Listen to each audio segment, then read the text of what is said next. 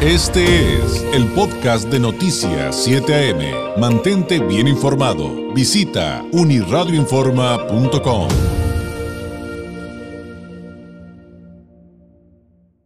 Mire que voy a bromear un poco, que lo que sí nos queda como anillo al dedo es la entrevista que viene a continuación.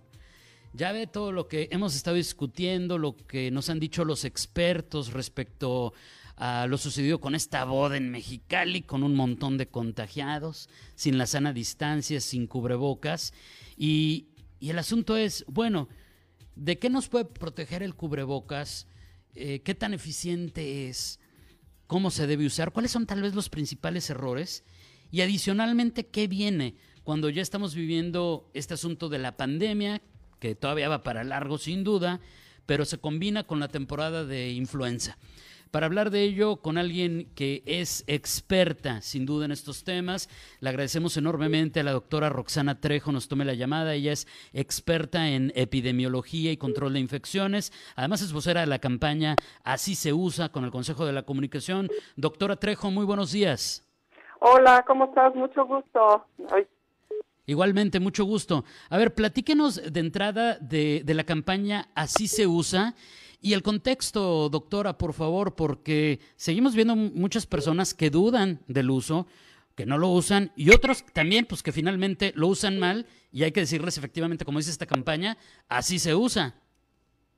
Sí, este, fíjate que eh, primero mando a saludar a todo tu público que te sigue. Gracias. gracias por el espacio. Eh, saludos a Tijuana. Eh, mira, el tema hoy con la pandemia es que primero que se inició en China, y después que empezaba a vislumbrarse cuál era la vía de transmisión o la manera de hacer transmisión a los humanos y al final lo que se detectó que tiene que ver con estas partículas que pueden salir cuando platicamos, cuando hablamos, cuando tosemos, cuando estornudamos por la vía este, aérea utilizando la boca o la nariz. Entonces, el tema hoy es que el cubreboca toma una gran fuerza porque es una barrera de protección física donde es exactamente como una barbita, ¿no? Imagínate una barba de un lugar a otro, pero esta es una barrera física que lo que hace, si, si por supuesto se usa correctamente y es el material correcto, funciona como la contención de todas esas partículas que ya sabemos que por ahí se transmite y se quedan en la parte interna del que porta el cubreboca.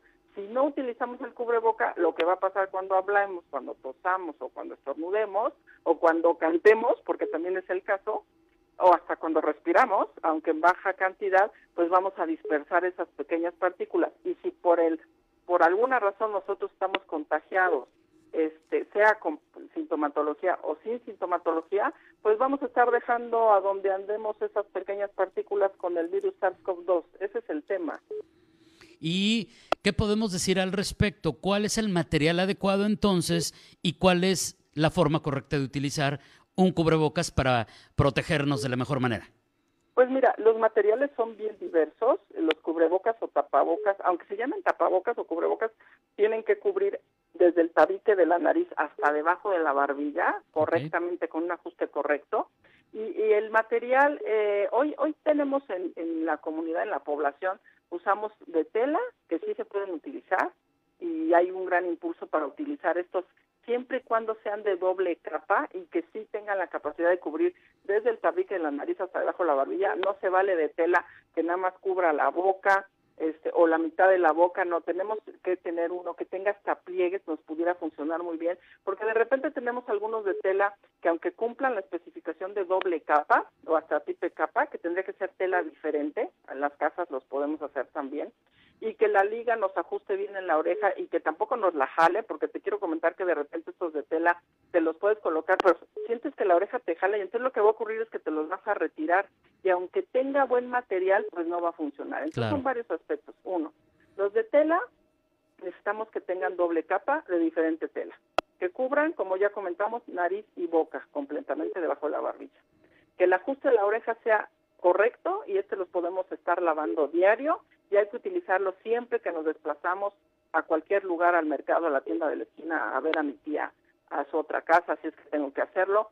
Y también tenemos otros cubrebocas, que son los cubrebocas que, que, que nacieron en, en, el sistema de salud, en los hospitales, bueno, hace muchísimos años, y eh, que hoy ya utilizamos afuera. Estos normalmente son de triple capa tienen una capa externa de un color más fuerte que la interna, la, la capa interna es para que lo tengas contacto con la boca y tienen una capa en medio que funciona como un filtro para todavía reforzar más si alguien afuera pudiera estar estornudando, tosiendo, hablándote muy cerca, sin distanciamiento, o tú de, eh, con el cubreboca al estar hablando lo contengas ahí. El periodo de vida de estos cubrebocas este, de uso comercial, que se desechan normalmente a las 8 o 4 horas en promedio, dependiendo que tanto lo uses, pues también funcionan muy bien.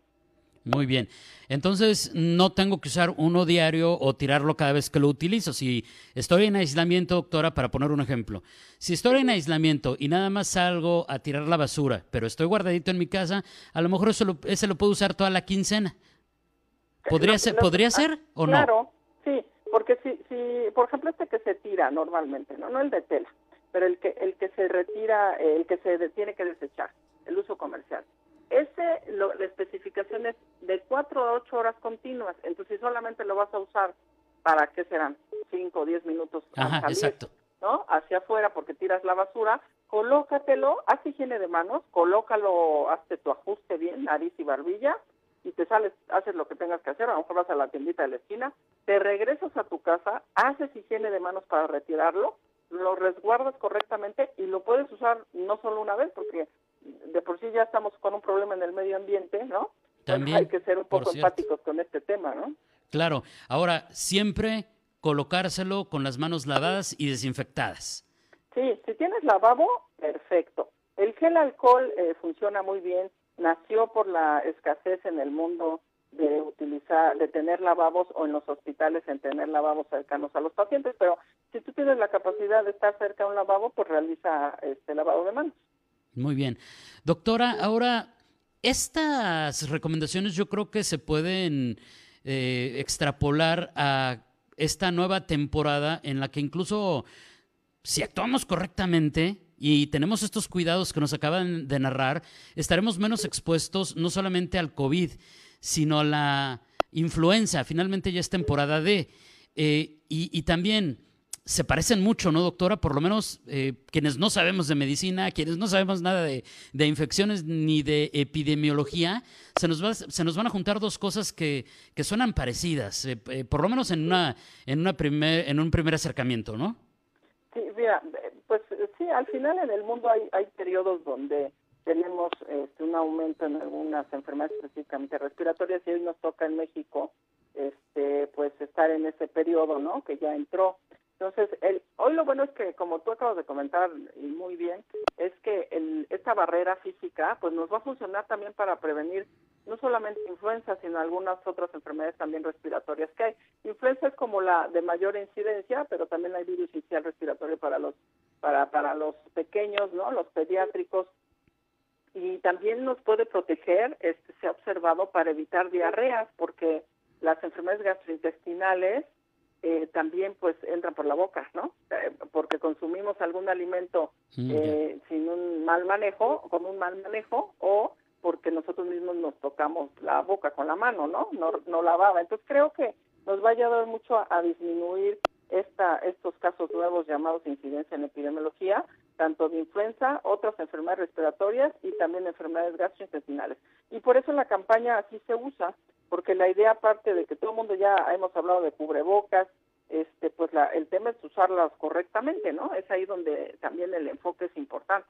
Y siempre, siempre que sea necesario. Es súper importante porque fíjate que los jóvenes pues en su casa siempre tienen o viven con alguien normalmente, ¿no? O de la tercera edad que tienen un riesgo no de contagiarse más que los demás, sino un riesgo de tener la enfermedad de una manera más severa o también los diabéticos, hipertensos, todo esto que ya se ha hablado de comorbilidades. Entonces los jóvenes también tienen que ser más sensibles. Esto hay que ser corresponsables, tanto el sistema de salud, por supuesto, como nosotros como población. ¿Qué hacemos para prevenir el contagio? Y la campaña tiene mucho ese enfoque de que seamos copartícipes de disminuir el riesgo. Hay informes importantes en donde se dice que si de 10 personas 9 lo usan, 60% del contagio lo podríamos eliminar o que también si usamos continuamente el cubreboca en todo momento, cuando estamos cerca de una persona, este, eh, en tres semanas podríamos dar una disminución muy importante.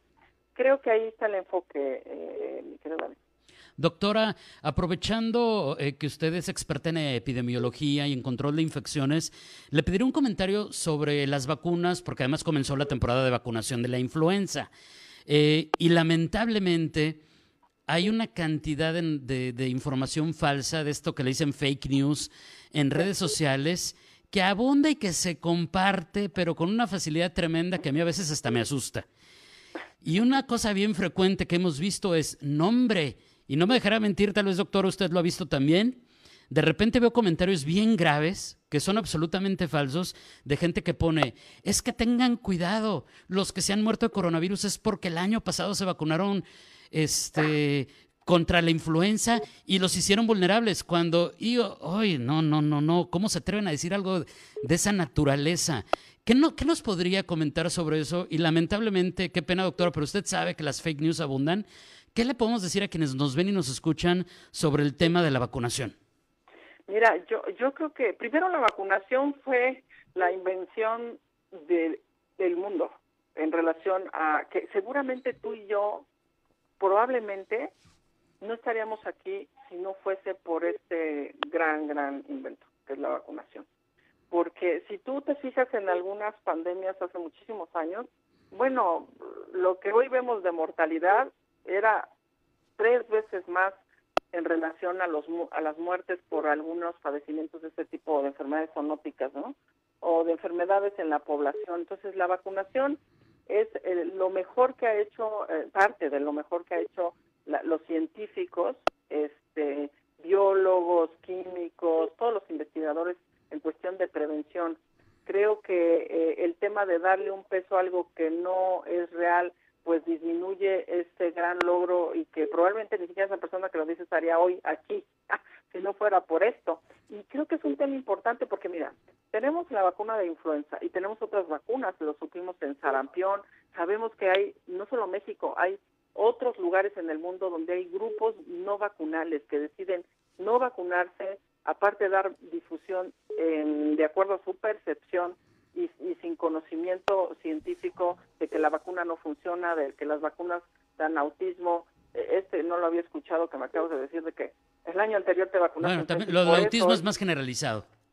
Claro, entonces yo creo que aquí lo que hay que decir es, a ver, la vacuna es la mejor herramienta que hoy existe en prevención, la tenemos disponible, hay que utilizarla, podemos evitar eh, fatalidades en, las familias, no solamente de fallecimientos, sino hasta en la parte económica. Tener una persona enferma este, de influenza en la edad productiva, que a lo mejor es quien genera la economía en una familia, es una tragedia para una familia. Por supuesto. Entonces, creo yo que la vacuna eh, no, no debemos de debemos de revisar bien de dónde se toma esa información, este, busquemos información, el gobierno la tiene en sus páginas, otros gobiernos también la tienen, este, hay páginas científicas este, en este tema y, yo sí diría, si la vacuna la tiene en la puerta o si usted puede acudir a vacunarse hoy de influenza, hágalo. Es una oportunidad, primero, de no, em, como tú lo acabas de decir, es que los cuadros clínicos son muy parecidos. Hoy tenemos una vacuna para una enfermedad respiratoria que podemos aplicárnosla, hagámoslo, porque si llegamos a tener un cuadro clínico, vamos a llegar a un sistema de salud y, tienen que discernir entre será influenza o será virus incisional o a lo mejor es un metaneumovirus o es COVID, porque hoy es muy parecido. Lo único en la sintomatología que no se parece a otro es la falta de olfato y la falta de gusto, pero tampoco es el gran porcentaje de la población. Ya. Entonces, es difícil para los médicos discernir esto. Si nosotros nos vacunamos, vamos a podernos proteger. Y por supuesto, cuando tú te enfermas, también el sistema inmunológico tiene que luchar contra esa enfermedad y sumarle dos enfermedades a un paciente, a una misma persona, pues e, es muy difícil, ¿no? Para el sistema inmunológico salir adelante. Hay que vacunarse.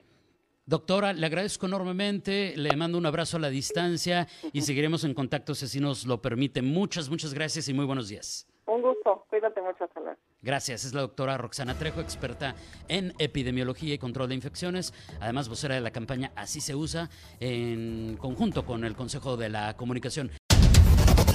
Este fue el podcast de Noticias 7am. Mantente bien informado. Visita unirradioinforma.com.